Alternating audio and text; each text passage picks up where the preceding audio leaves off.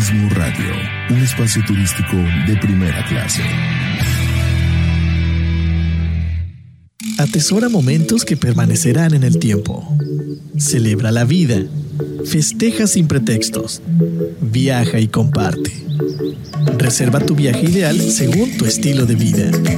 Reserva en www.faceprice.com.mx. Tu propio estilo, tu propio ritmo, con tu propia visión de viajar.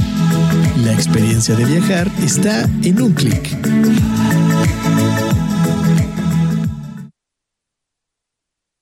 Fundación Ahora es Tiempo de Ayudar promueve a través de la unión de la sociedad el desarrollo, el mejoramiento e integración social a través de diferentes programas. Conócelos en www.fundacionatd.org. Usamos siempre el hashtag Yo me uno, porque el cambio solo lo podemos hacer si nos unimos. Fundación Ahora es Tiempo de Ayudar.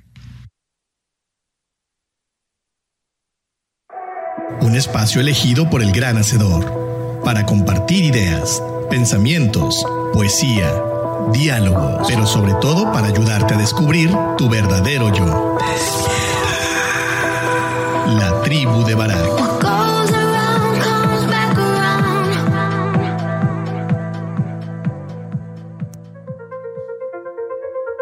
You can tell by the way she walks like she's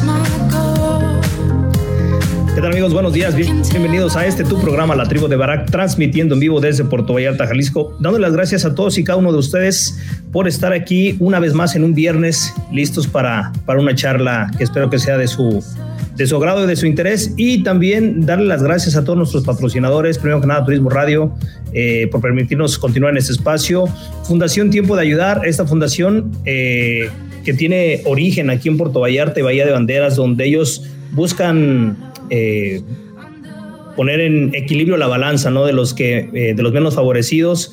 Eh, tú y yo podemos unirnos con ellos en un sencillo programa, se llama Yo Me Uno, en el cual tú puedes capacitar a la gente en el oficio que tú tengas, en el conocimiento que tú tengas, para que ellos puedan tener, unas, tener mejores oportunidades, ya que algunos de ellos no tuvieron la oportunidad de ir a, a, un, a una escuela formal, a un colegio, entonces pues es una manera de ayudar. La segunda, si tú tienes algo que, ya no te sirva, que esté en buen estado, que ellos puedan utilizar o bien que puedan vender en su bazar para seguir recolectando dinero, pues también es otra, otra manera de, echar una mano. Y la tercera, donaciones en efectivo, donaciones que tú puedas incluso ser, hacer deducible de impuestos, ya que el dinero nunca alcanza cuando se trata de, repartir a los que menos tienen. Entonces, eh, ahí está la invitación. Ojalá puedas continuar. Chécate su fanpage o su página web. Ellos son muy proactivos en, cuanto a actividades, eh, festividades, buscan no solamente eh, la parte utilitaria del programa, sino también buscan la parte emocional, la parte afectiva y creo que eso es bastante encomiable ¿no? en su labor. La segunda, el segundo patrocinador, faceprice.com.mx, agencia en línea ubicada aquí en Puerto Vallarta también, donde si tú tienes un viaje que quieras hacer al Puerto Vallarta, Cancún o la Riviera Nayarit, bueno, pues puedes hacerlo buscando, metiéndote a la página www.faceprice.com.mx y eh, por medio de los filtros de a tu estilo puedes encontrar el tipo de hotel y el tipo de actividades que tú quieras y que te facilita mucho el, el, el no en un viaje a lo mejor de luna de miel irte a un hotel familiar donde hay mucho ruido y bullicio, pues a lo mejor no es lo mejor, no es la mejor idea, ¿no? La idea eh, que Face Price tiene es que tú puedas eh, optimizar tu viaje en cuanto a las actividades y necesidades que tú tienes. Pues ahí está, ahí está la invitación. Y em, por último y más reciente, eh, Pensamiento Crítico, un nuevo podcast que estamos eh, realizando tres grupos de amigos que incluso estamos hoy en día aquí en esta charla. Hoy voy a tener a, un buen amigo y, ahora colaborador, a Gerardo Karim, y vamos a hablar de un tema que espero que sea de gran utilidad. Pero bueno, vamos a hacer un corte, vamos con una pequeña rola eh, para preparar lo que, lo que hemos realizado para, para presentarte en esta mañana y regresamos. Vámonos, Tavo, con la primera rola.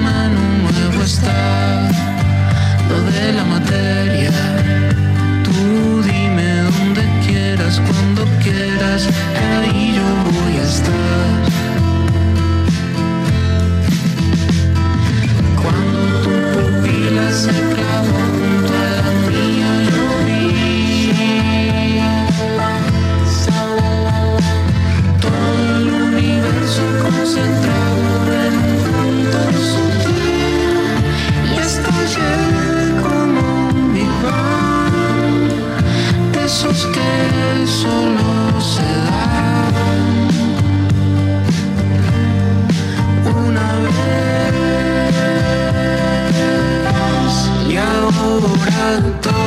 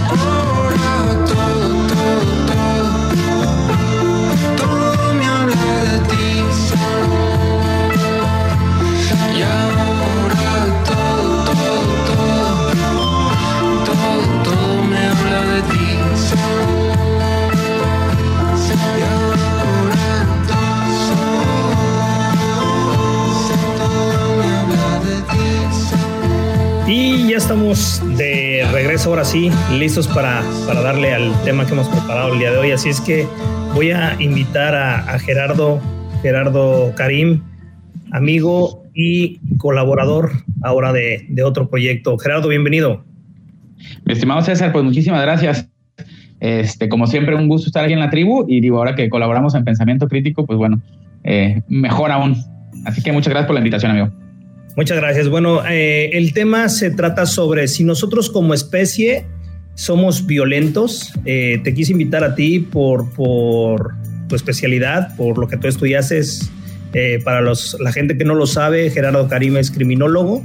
Y bueno, obviamente eh, una, una buena parte del estudio en criminología tiene que ver con el comportamiento humano y qué es lo que nos hace llevar eh, hacia, hacia, hacia delinquir pero de- en esa parte del delinquir, bueno, ahora está muy presente el tema de la violencia, ¿no? Estábamos, estamos pasando por una ola de violencia cada vez más amarga, cruda, en varios estados de la República Mexicana, en, en, eh, en Chilpancingo Guerrero, eh, enfrente de la presidencia municipal, eh, tiraron 10 cuerpos completamente mutilados, destazados, y bueno, eso habla no solamente de que el crimen organizado eh, o las bandas delictivas ya no hay, ya son indolentes hacia, hacia el dolor y el pudor social, ¿no? Entonces, creo que la violencia ha escalado a niveles alarmantes, peligrosos. Estamos hablando de México, pero si nos vamos país pues, por país, bueno, pues este tipo de cosas ya se veían en otros lados. Entonces, eh, Gerardo, eh, a manera de introducción,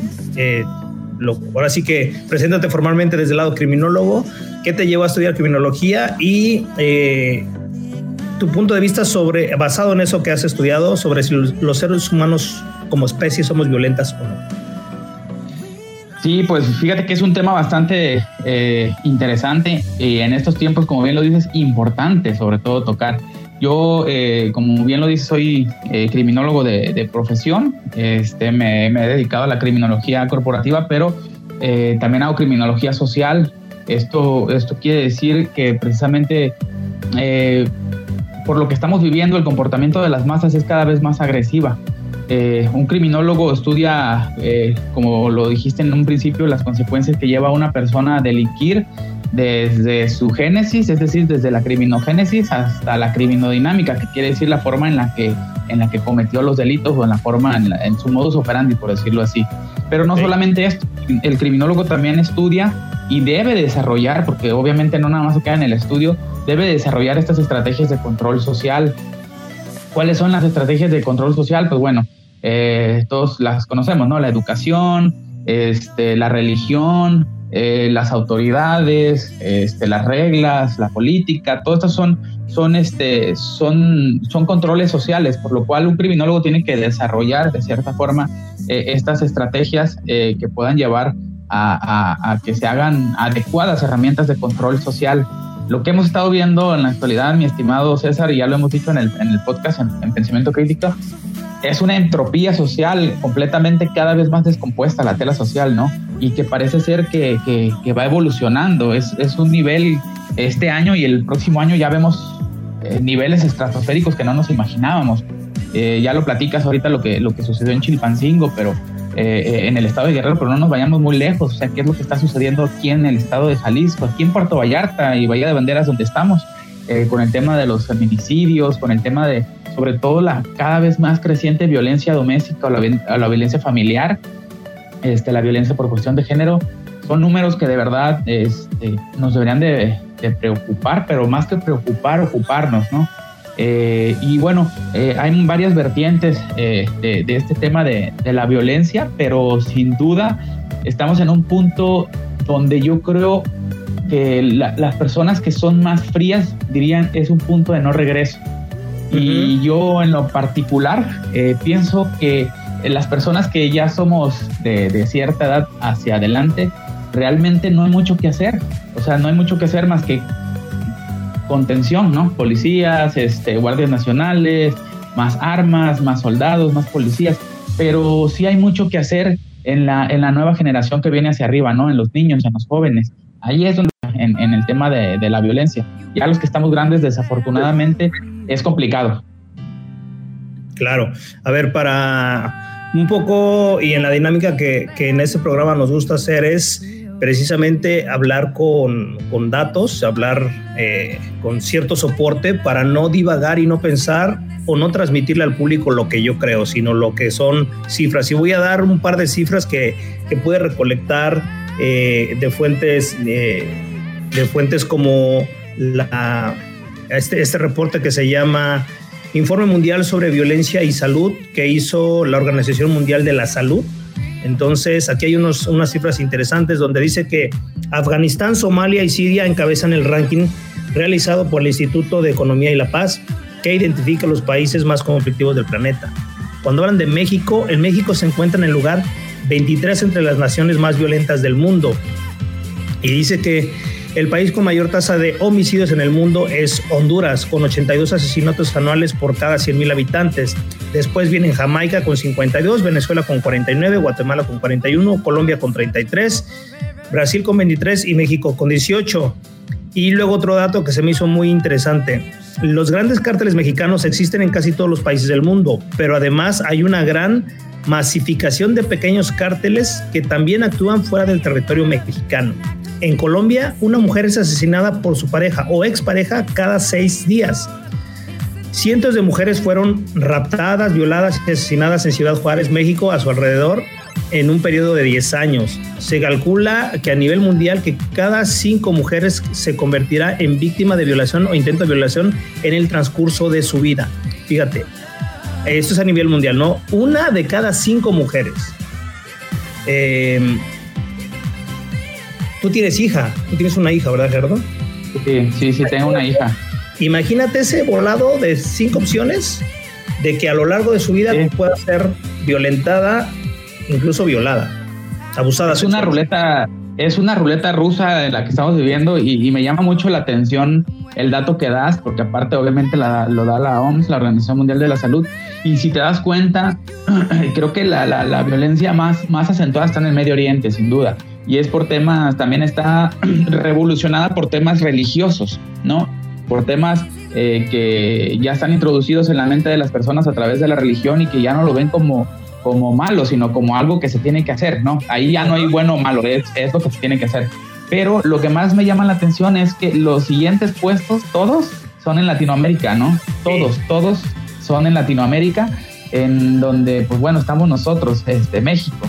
Entonces, eh, la, gente, si te das cuenta, por ahora sí que por default o, por generalidad, dice que, el hombre es malo por, por naturaleza, ¿no? Pero eh, cada vez se solidifica más, ¿no? Exactamente, pero ya yéndonos un poquito a la, corriente filosófica y también a la corriente eh, científica, este, hay varias, varias ramificaciones de cómo se explica el tema de la violencia. Y obviamente podríamos hablar de muchísimos filósofos, pero hay dos de los cuales eh, me, llaman mucho la atención y me gustaría ponerlo aquí en la, en la mesa, este, sobre todo porque eh, es filosofía de la antigua Grecia, son antiguos griegos y son muy conocidos además, eh, que es Maquiavelo y Rousseau, ¿no? Y no nos vamos a ir más allá sin antes ver la corriente religiosa, que ellos si te has dado cuenta, no sé si lo has escuchado, que dicen que todos nacemos con un pecado original. ¿no? Eh, sí, en, la religión judío-cristiana es una base del pensamiento teológico. Entonces dan por hecho que el hombre ya nace sucio, que ya nace eh, malo, por decirlo así, que de cierta forma a través del sacrificio eh, tiene que, que se vuelve bueno. O sea, es malo por default y a través de un sacrificio ya es bueno. Entonces, bueno, son diferentes pensamientos que, ojo, son demasiado respetables, pero yéndonos a la filosofía Maquiavelo, en su libro El Príncipe, estamos hablando hace mucho tiempo, dice, él asume que el hombre es una bestia, así tal cual, que es una bestia que se deja guiar por sus deseos más egoístas, que, son la envidia, eh, que son el miedo, y, este, y que ellos son así por naturaleza hasta que se les pone eh, medios o leyes de contención. De contención, es correcto. Es decir, va muy, muy apegado a lo, que, si te das cuenta, a lo que dice la religión, este, que todos nacemos con un pecado original, nada más que Maquiavelo lo lleva un poquito más fuera de, temas religiosos y lo pone en la mesa como algo extremo, es decir, que nacemos siendo una bestia, eh, como un animal, y que nos dejamos guiar por completo por nuestros deseos más bajos, ¿no? Que, es el, el, egoísmo, que el egoísmo es la base eh, de muchos males, entre ellos la violencia. Entonces, eh, dice que hasta que llegan los controles sociales de los que hablábamos en un principio, hasta que te ponen eh, precisamente la religión, hasta que te educan, hasta que vas a la escuela, hasta que empiezas a, a conocer de autoridades, de policías, de soldados, etcétera, es eso lo que te mantiene como eh, contenido a no sacar esa bestia que llevamos dentro. No quiere decir que esté mal, tampoco quiere decir que esté bien, pero yo creo que todas lo que vamos a escuchar en este programa del día de hoy, todos nos llevan a, un mismo punto, que es cómo se desarrolla el, ser violento, ¿no? La persona violenta, llámese hombre o llámese mujer.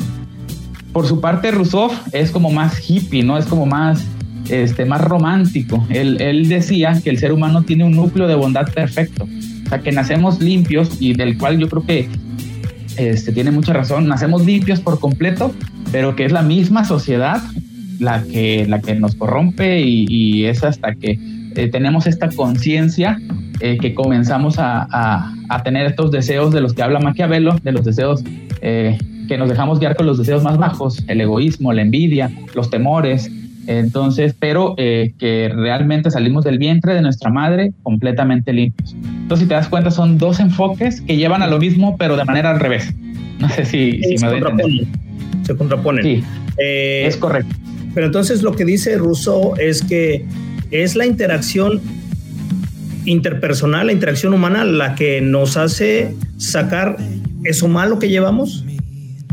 Sí, fíjate que yo lo, interpreto de la siguiente manera.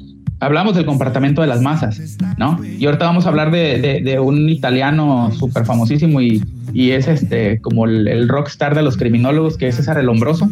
Eh, que tiene unas, unas corrientes muy interesantes, te la vamos a hablar. Sí, ah, pues César en italiano, italiano. Pero Rousseau, lo que dice es que precisamente este, este, el juntarnos con las masas, ¿no? descompuestas nos puede corromper.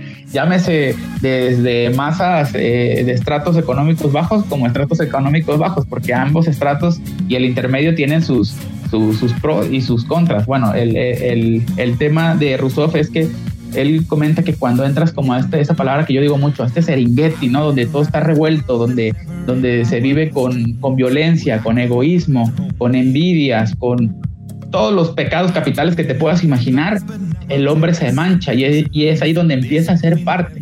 Realmente el hombre no está diseñado, según Rousseau, eh, para, para ser malo, sino más bien es que es como un lienzo en blanco que cuando la sociedad lo empieza a moldear, es, que lo forma, por decirlo así. Te repito, estamos hablando de, la antigua Grecia hace miles de años y estamos hablando de, una Europa religiosa en aquel entonces. Pero que son corrientes que sin duda hoy en, hoy en día las puedes, la, puedes este, tropicalizar y, quedan exactamente bien. Y ahí está, por ejemplo, dicen que las cárceles son escuelas de, la, de, los malandros, ¿no? Escuelas de la maldad. Son las universidades. se supone, las universidades, exactamente, donde se supone que entras para eh, rehabilitarte y salir mejor a la sociedad, muchas veces aprendes cosas que no sabías. Y hay mucha gente que entra siendo inocente y por el instinto de supervivencia, que ese es otro tema, pues tiene que, eh, ahora sí que tiene que ser resiliente, por decirlo así, y, y, sale transformado, ¿no? Y, pero para mal. Entonces, de esto es lo que, lo que habla Rousseau, ¿no? Puedes ser una persona buena, pero sin duda todas las condiciones que imperan a tu alrededor te llevan a cometer eh, cosas malas.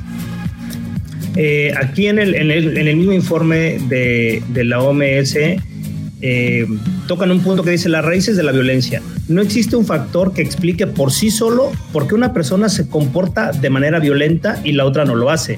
En el análisis realizado en el marco del Informe Mundial sobre la Violencia y la Salud, se ha recurrido a un modelo ecológico que tiene en cuenta numerosos factores biológicos, sociales, culturales, económicos, políticos que influyen en la violencia.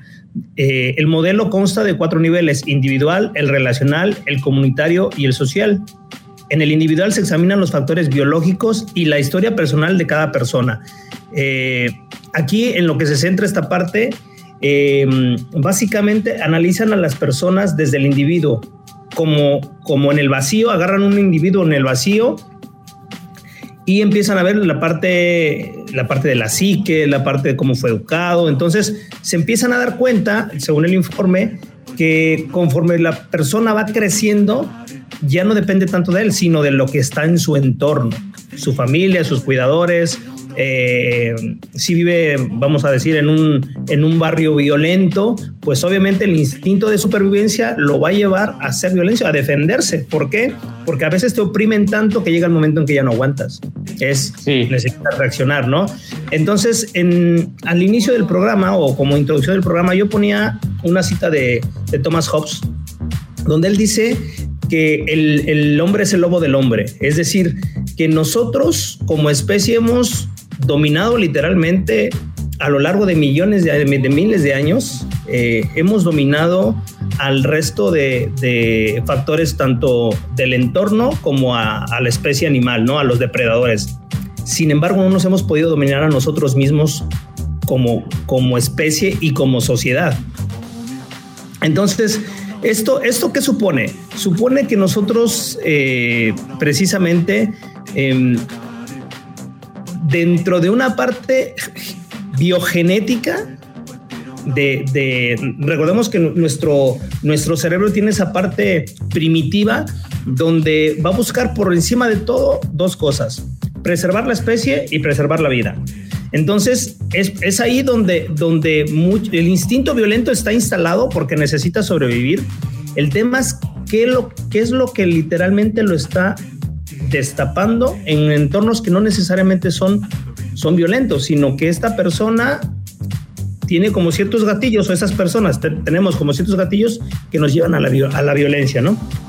Sí, fíjate que es súper eh, interesante lo que comentas porque para allá vamos en el tema. El hombre desde esta parte tripartita que es eh, biopsicosocial, eh, son los factores internos y externos que de cierta forma generan o potencializan más bien el, el, tema de la violencia. Todos, todos en sí tenemos algo, algo de malo y, algo del bueno, ¿no? La ley del yin yang. Tenemos como deberíamos en sí de tener como un equilibrio donde la, la bondad o, o, ser bueno sea más, más grande, pero sin duda tenemos esta parte, ¿no? De, de, de ¿es el ser humano bueno o es malo de, desde nacimiento?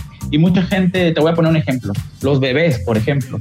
Eh, el bebé puede ser tan demandante, tan, pero tan demandante, que puede ser que la madre o el padre, bueno, en este caso hablo de la madre porque en su mayoría son las que se hacen cargo de los bebés, eh, eh, esté cansada, que esté desvelada y, y, y, que el bebé de todos modos llore porque quiere atención, ¿no? Y esto no lo hace, eh, no lo, uno podría decir, pues qué malo, pero él lo hace sin, sin tener esa conciencia, ¿no? Ahora, cuando van creciendo los niños, los niños son, tú pon la conducta de un niño de entre, entre 3 y 6 años, pónsela a un adulto y es un violento potencial, o sea, un, niño, un niño de esa edad, si tú te das cuenta, como todavía no tiene desarrollado bien toda su, su, corteza cerebral, eh, el niño viene y puede empujar a otro niño sin pensar o sin eh, tener la, la, percepción de, de, maldad. A algunos ya les empieza a pintar ahí el tema, pero también tiene mucho que ver con su eh, sociedad, con su entorno, ¿no? Pero este, vámonos a algunos otros temas, amigo. Por ejemplo, sí se puede desarrollar esta parte violenta, sí la podemos eh, desarrollar extrínsecamente, es decir, nosotros podemos desarrollarla en un niño sin darnos cuenta. Y esto es por falta de información. No sé si tú alguna vez has escuchado el síndrome del niño zarandeado o del niño agitado. No, lo has no honestamente, cuando dice el niño zarandeado me lo, me lo imaginé a las brasas. ¿no? Para darle vuelta. La verdad es que no, no lo he escuchado. Es que ya es viernes, amigo, ya, ya se antoja un pescado Para los que nos escuchan de, de, otros lados, es un pescado buenísimo. Vengan a Puerto Vallarta. bueno en Vallarta. bueno, el síndrome del niño zarandeado o agitado es algo que sucede demasiado a menudo eh, y es algo que tenemos que poner en, eh, por ahí atención los padres, sobre todo la gente que nos está escuchando, que tienen niños pequeños de, desde el nacimiento hasta los 5 o 6 años, que es esta, esta típica cuando agarras a tu bebé, ya sea, y, y obvio, y perdón, ojo, es un tipo de maltrato infantil. Cuando ya están llorando mucho o cuando te, como papá, porque lo hemos pasado, te llegas a hartar y dices, ya no puedo más, y lo agarras y lo cargas y lo empiezas a mover así. Los zarandeas. Exacto, literal los zarandeas, lo, los angoloteas, no sé cómo le digan. Bueno, e, este, esta situación produce un daño, pero aparte de que irreversible, un daño eh, cerebral severo en, en, los niños. Obviamente en esta edad todavía no está desarrollado o fortalecido bien lo que es la, la columna vertebral y ah, los músculos del cuello, por lo cual cuando tú lo mueves, lo que hace la cabeza es ir de atrás hacia adelante de manera repetida y el cerebro, que también no está desarrollado, ojo, todas las cortezas, todos los lóbulos del, cráneo no están al, 100% desarrollados, por eso es que dicen, tienes la mollera sumida, ¿no? Estás, blandito. Esto, esto lo que hace es que el cerebro esté literalmente flotando en sus jugos. Sí, al tú hacer esto, al tú hacer esto al niño, y moverlo de un lado a otro, lo que haces es que el cerebro esté pegando con el lóbulo eh, frontal y el prefrontal repetidas, repetidas veces y obviamente genera daños irreversibles en, en, los niños. Entre ellos, obviamente, pues son hematomas eh, que se pueden volver eh, coágulos y en, un, y en un tiempo futuro puede causar pues daño terrible en, los niños o ya en los adolescentes. exactamente. Puede, puede causar exactamente convulsiones, puede causar eh, ceguera, o sea, de un momento a otro el niño puede quedar ciego o tener problemas de la vista más adelante, puede causar falta de, este, de, la, de la oxigenación del cerebro, lo cual va a generar a largo periodo obesidad, va a generar ansiedad en el niño, va a generar un montón de cosas que lo peor es la muerte. O sea, sí se puede llegar a morir un niño porque le hagas esto. Pero vamos al tema de la violencia. Tú, me, tú vas a decir, oye, ¿y esto qué tiene que ver con la violencia? Ahí te va. Al hacer esto y que tu cerebro esté rebotando ahí en el cráneo como una pelota de ping pong, produce afectación en el córtex prefrontal. Ok, no lo voy a explicar, no soy fisio, este, doctor, ni mucho, ni mucho menos, ¿verdad? El córtex eh, prefrontal, el fisiólogo, perdón, el córtex prefrontal lo que hace es que es el área del cerebro que controla este, los impulsos emocionales. Literalmente es, la corteza donde se controla todo lo que tiene que ver con, con, emociones. Y este, entonces, al afectar esta parte, tú lo que haces es que estas personas sean más proclives en un futuro, obviamente, a desarrollar la ira y el enfado. Ojo, la ira y el enfado. ¿Qué quiere decir? todos lo desarrollamos. No vas a decir, oye, sí, todos lo desarrollamos. Eh, ¿de, qué, ¿de, qué, me hablas? O sea, ellos son mecha corta, literal son mecha corta, pero no queda en eso, sino que para ellos es menos, tienen menos capacidad de controlarse. Entonces estamos hablando de que ya la dinamita explotó y la raíz de la violencia es la ira y el enfado. ¿Estamos de acuerdo? Sí, sí. ¿Sí? Entonces, este, al ser menos capaces de controlarse, ellos tienen eh, esta parte de, son más propensos a cometer delitos, porque una persona, y yo estuve yendo algún tiempo al reclusorio, nunca trabajé ahí, pero está lleno de personas que por, por un momento de ira pasan 30 años o 40 años en la cárcel. Encerrados. Eh, encerrados, exactamente. Y no es que sean eh, asesinos seriales o que no, sino más bien tienen esta parte de eh, muchos le llaman eh, eh, neuróticos y no se pueden aguantar, pero ¿qué es lo que pasa cuando ya esto sobrepasa sus niveles? No se controlan, están en una pelea y matan a la otra persona. No se pudieron controlar. Y es el famoso que tú dices, pero es que ¿cómo no lo pensó? No es que no lo haya pensado, lo pensó, pero no se pudo contener.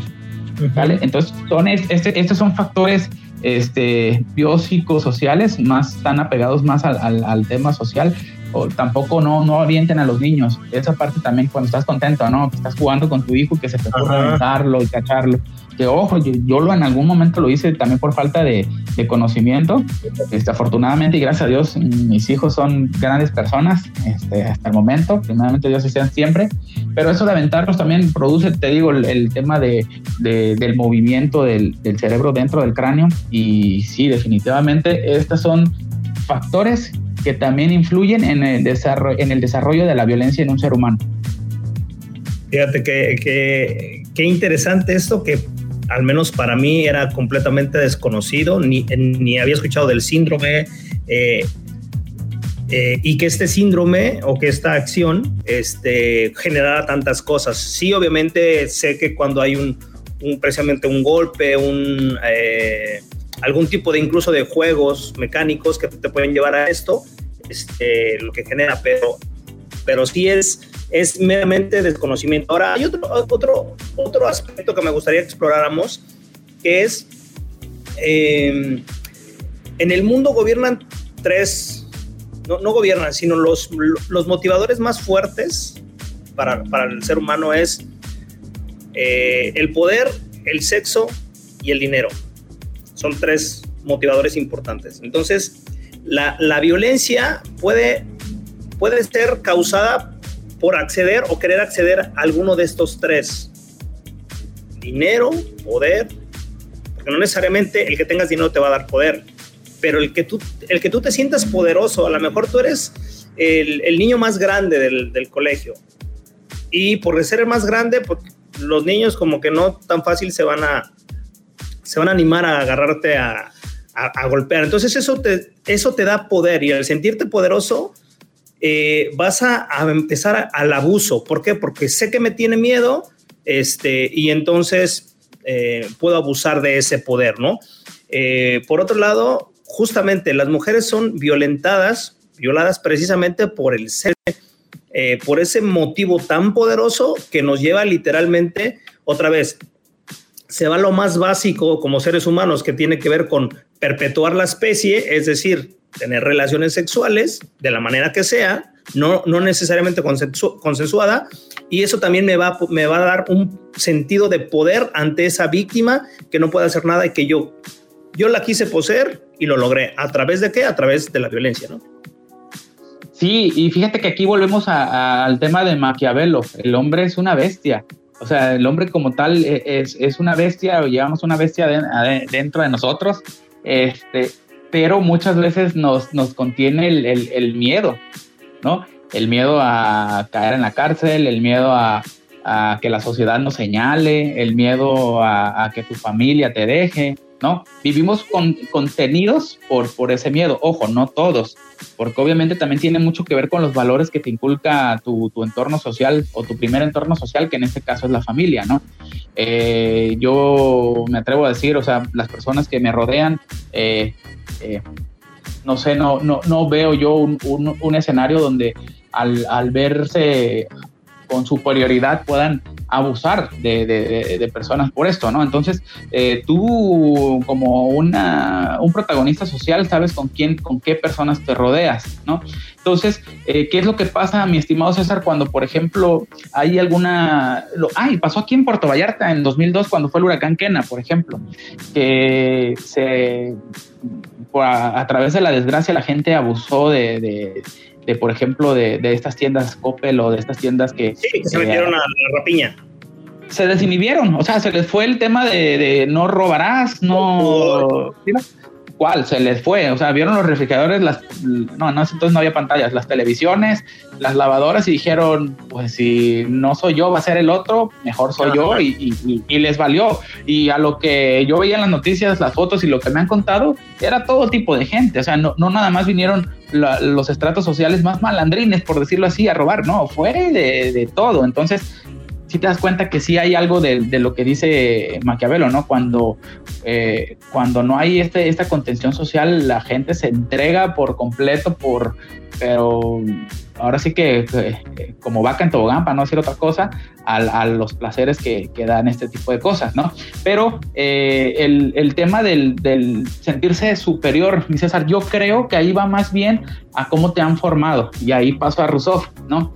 Eh, porque yo siempre me gusta hablar en ejemplos. Yo tengo un hijo de 14 años que se llama Karim, que el cuate mide un 83, está corpulento, está grande, yo me veo chiquito al lado de él.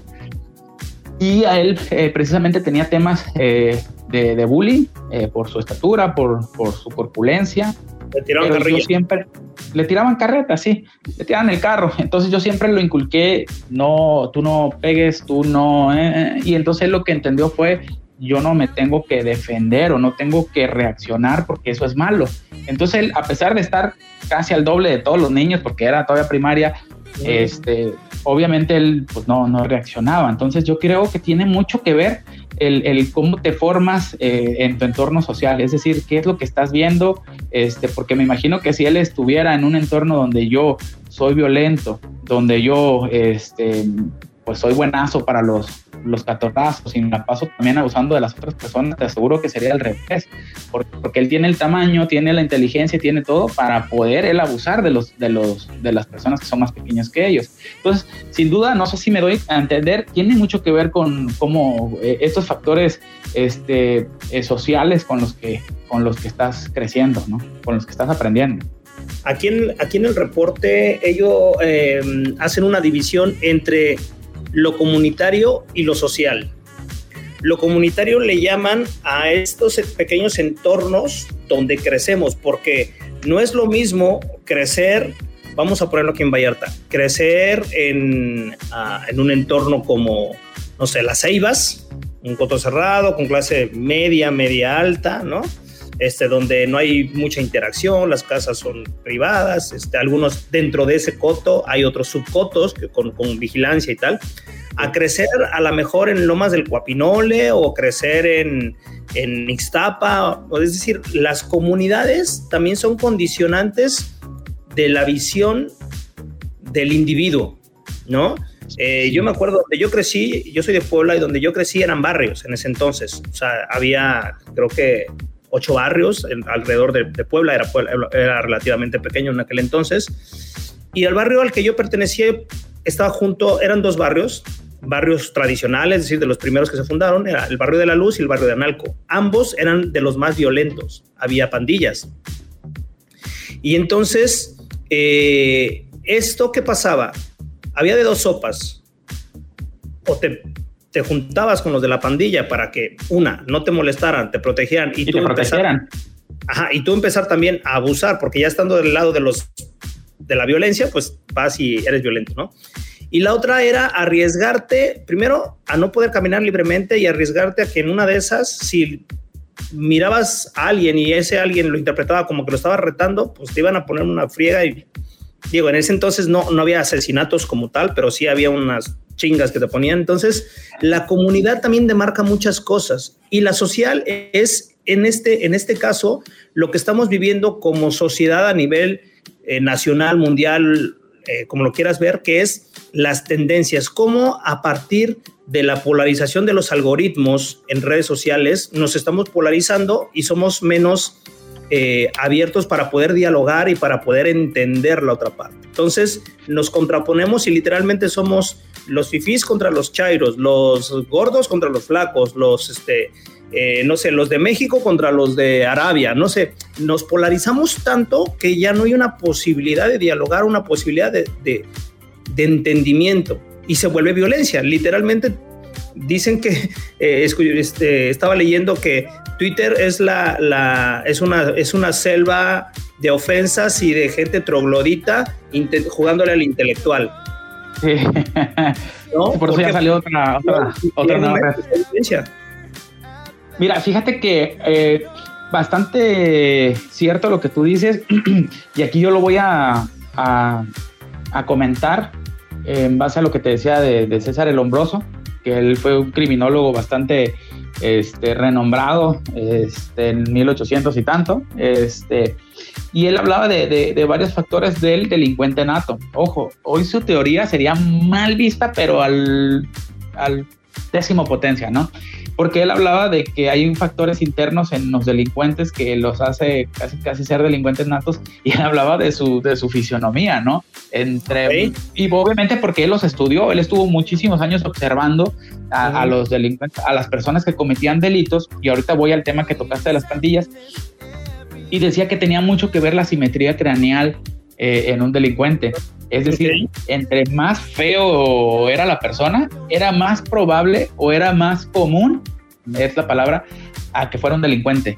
Ahorita sería visto como una discriminación grandísima, pero él, lo vio en esta forma, ¿no? Eh, que él, él, estudió la forma de la mandíbula, las formas de las orejas, las, formas, las formas del cráneo, cuando tiene la, la, la, frente muy sumida, literal un, un mollera sumida, este, y él lo, lo, lo ponía como las personas que están abajo de la evolución que eran, eran más, más este, propensos a eh, cometer delitos. En este caso, eh, llamado de otra forma, a lo mejor son personas que tienen problemas eh, mentales. Eso es a lo que él se refiere con personas abajo de la evolución, personas que son, están involucionadas y pues bueno, todos estos factores, que si es orejón, que si la mandíbula, que literal, te digo, sí es feo, pero sus factores externos me llaman mucho la atención porque yo sí soy más fan de, creer que esto es lo que genera la, delincuencia, en este caso la violencia. Y él decía que influye muchísimo las condiciones climáticas de un lugar. Eh, eh, muchísimo. Tú sabes que en lugares fríos la gente es como más, más tranquila, más pasiva, más como apagadona. Y en lugares donde hay mucho calor y realmente tú lo puedes buscar en, en, ¿cómo se llama? en porcentajes, es donde hay más delitos, en, en, los lugares donde, donde son más calientes, literalmente. Y bueno, él también dice el grado de civilización, ahí es donde entra el tema de las pandillas. ¿Cómo es la civilización donde tú, donde tú creces o donde, donde estás? ¿no? Y, sobre todo que también esto obviamente influye a que cometas eh, las mismas eh, tendencias por sobrevivencia eh, por convivencia también, porque oye, pues es la gente que está a tu alrededor, si no te llevas con ellos, pues va a estar solo, ¿no?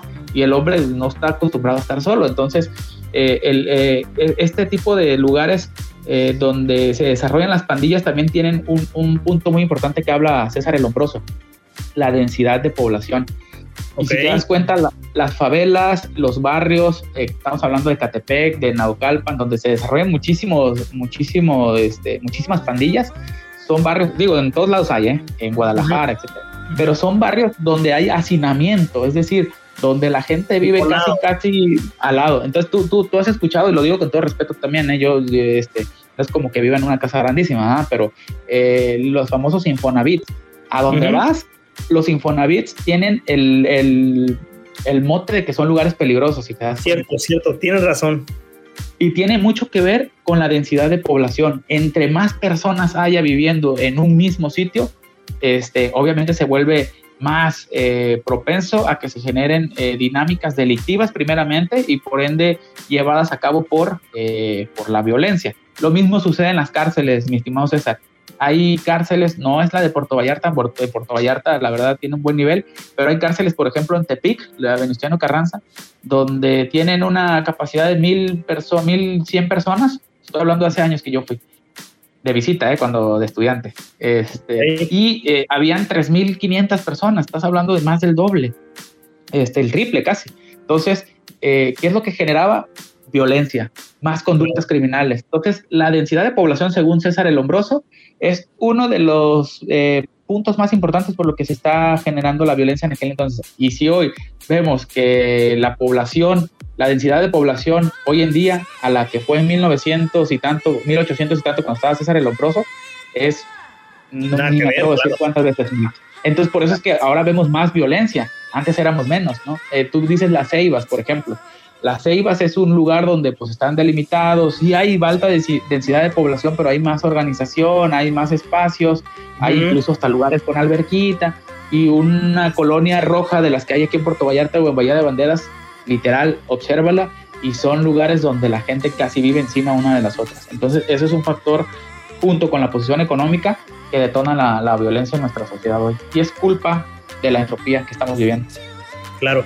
Y bueno, hay ya otros, otros factores que también el tema de, de, de factor de género, eh, uno de los problemas actuales es que la violencia es intrafamiliar.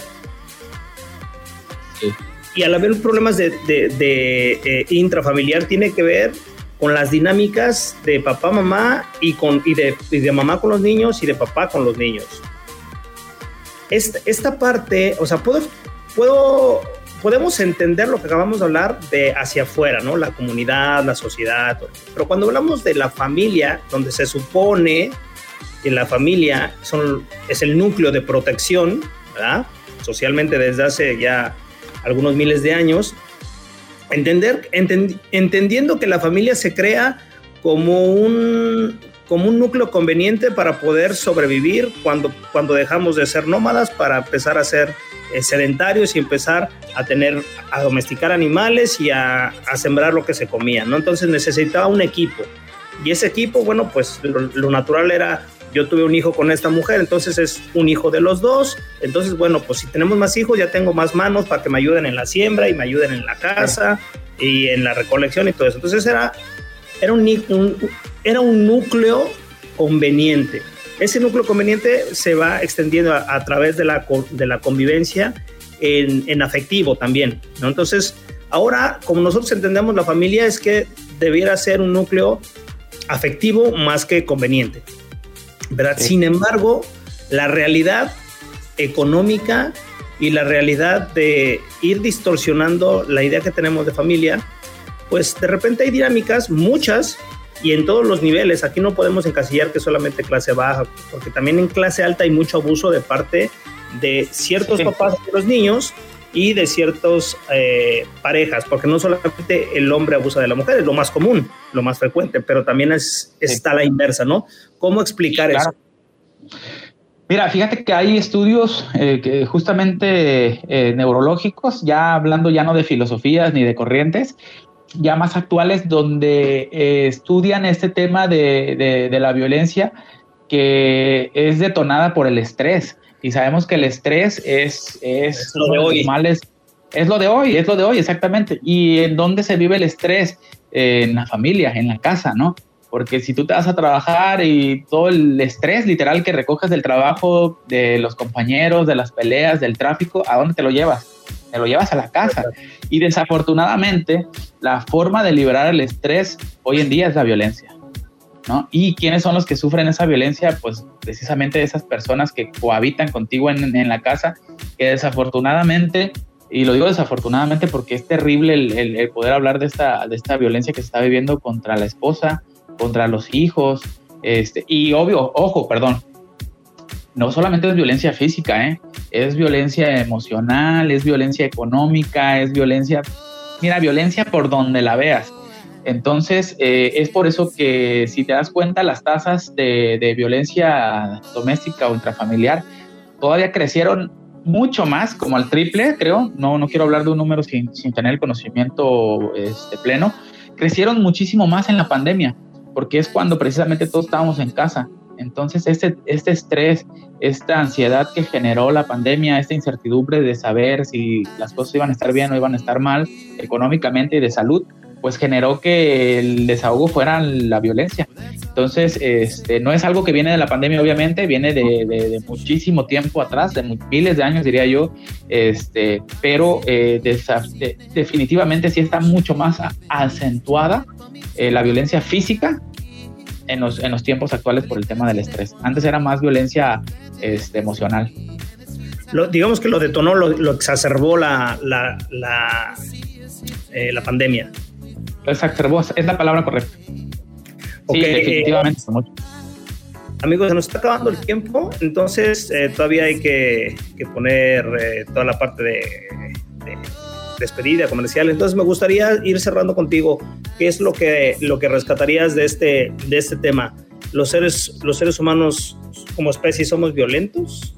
¿Sí? ¿No? Pues mira, yo, yo creo que es una combinación es una combinación de, de, varias cosas. Por ejemplo, eh, no, no, me quiero ir sin, sin, decirte que al final de cuentas hay un gen asesino o un gen violento, sí hay una, una parte de, la, una, de nuestra carga genética que, que puede traernos eh, como consecuencia ser más propensos a ser violentos. Y esto no lo digo yo, lo dice un científico psiquiatra que se llama Jim Fallon, lo pueden buscar, y él, ellos dicen que hay personas que desarrollan eh, a través de los genes una enzima que se llama MAOA, M-A-O-A, y que esta regula los niveles de neurotransmisores involucrados en el control del impulso. Entonces quiere decir que estas, estas personas eh, tienen, por decirlo así, más probabilidad de que sean violentas, pero este, esa la podemos tener muchas personas, ese, ese, ese gen. Este, ¿Y sabes qué es lo que lo detona? El maltrato infantil. Es decir, el que te hayan maltratado de pequeño es muy probable que las personas que ya vienen con esta carga genética puedan desarrollar un tema eh, eh, psiquiátrico de, este, de violencia, de asesinos seriales, todo este tipo de cosas. Este, entonces yo lo que te puedo decir es que eh, este, ese mismo tipo de personas que traen esta carga genética, tal vez lo podría traer yo, lo podrías traer tú, no sabemos, pero que viven en un núcleo familiar donde les dan amor este, y bueno, una crianza positiva, pues nunca lo desarrollan. Entonces llego a la conclusión de que las personas violentas nacen y se hacen, amigo. Así tal cual. Hay personas que por genética, no lo digo yo, y ojo también eh, a las personas que ven este programa, generen sus propias conclusiones, busquen información en internet, investiguen, este, pero es una combinación de entre tendencias genéticas hacia la violencia y, y maltrato infantil lo que detona que una persona sea violento o no. Así que bueno, espero que haya este, servido de, algo esta, esta información y este y pues a, seguirle que tenemos que trabajar en, estrategias para, para reducir las violencias y eso está en los jóvenes, en los chavitos, en los niños. Bueno, yo creo que sí ya sería un siguiente tema, amigo. Esperemos que lo podamos conversar acá o ya sea en pensamiento crítico. Eh, ¿Qué está en nuestras manos sí hacer?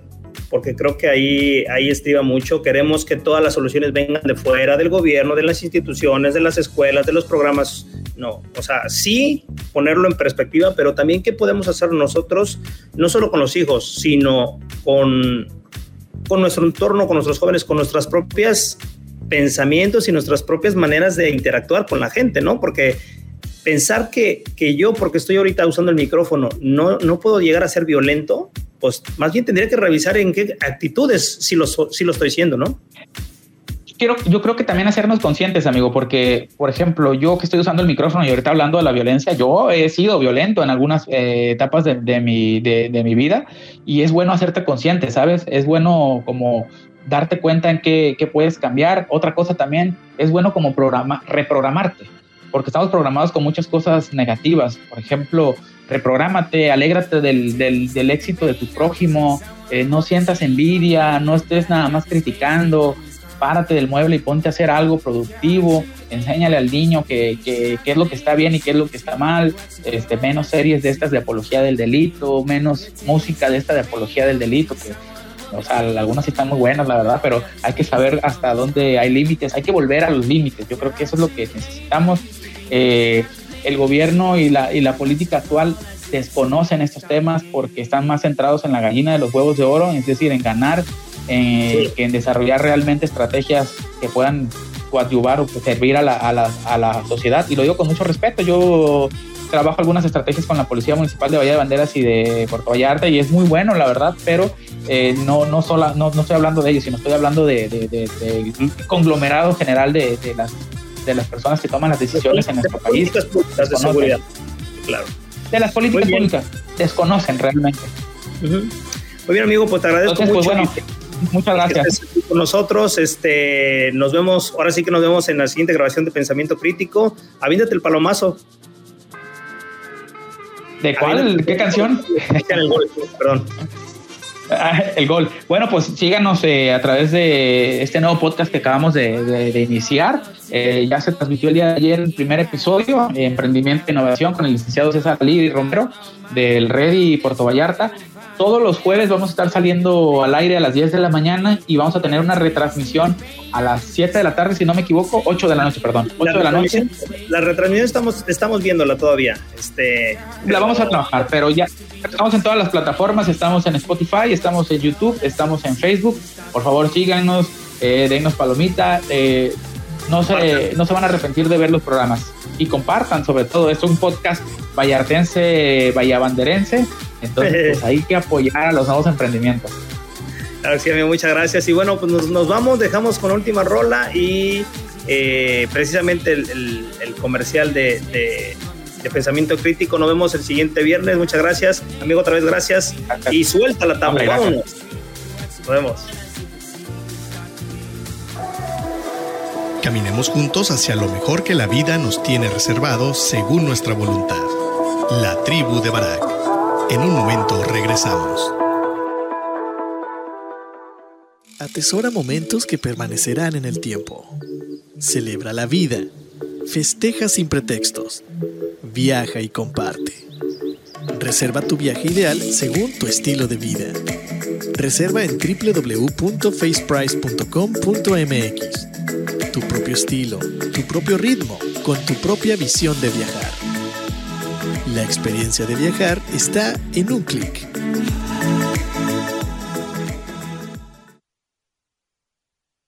Fundación Ahora es tiempo de ayudar promueve a través de la unión de la sociedad el desarrollo, el mejoramiento e integración social a través de diferentes programas. Conócelos en www.fundacionatd.org. Usamos siempre el hashtag Yo me uno porque el cambio solo lo podemos hacer si nos unimos. Fundación Ahora es tiempo de ayudar.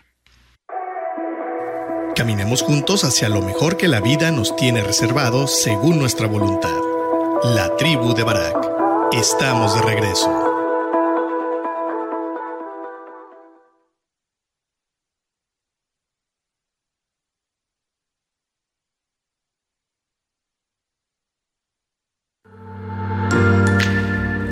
Porque no es lo mismo criticar a usar el pensamiento crítico. Hechos, ideas, propuestas y charlas argumentativas generan dialéctica de mejora. Una triada de ciudadanos del mundo que buscan provocar decisiones informadas, reflexiones que nos lleven como sociedad a un desarrollo civilizatorio con sentido humano, con invitados que tengan sus propias posturas sobre temas que interesan a la comunidad, porque una vida crítica merece pensamiento crítico.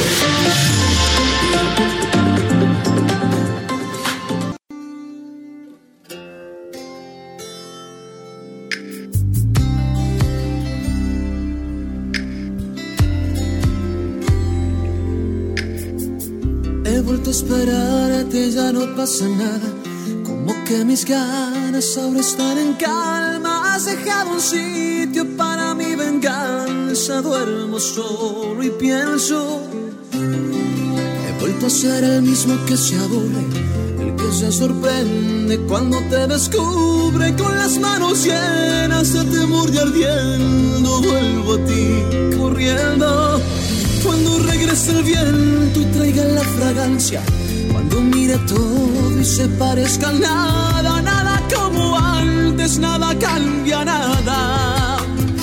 Nada cambia nada. Y ahora que estás aquí, lamento decirte que cuando te fuiste, las cosas cambiaron Vendí tu recuerdo y compré otro deseo. Lamento contarte que cuando escapaste me he tomado la molestia de saber cuánto te cuesta alquilarte mi amor, ponerle precio a tu deseo,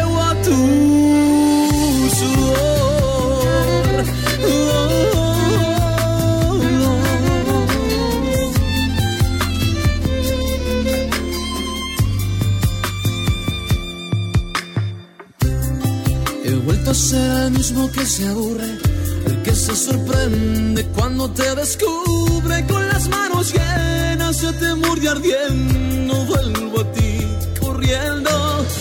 Cuando regrese el viento y traiga la fragancia, cuando mira todo y se parezca nada, nada como antes, nada cambia nada ahora que estás aquí, lamento decirte que cuando te fuiste las cosas cambiaron. Vendí tu recuerdo y compré otro deseo. Lamento contarte que cuando escapaste me tomaron la molestia de saber cuánto te cuesta alquilarte mi amor, ponerle precio a tu deseo. Lamento decirte que cuando te fuiste las cosas cambiaron. Vendí tu recuerdo y compré otro deseo. Lamento contarte que cuando escapaste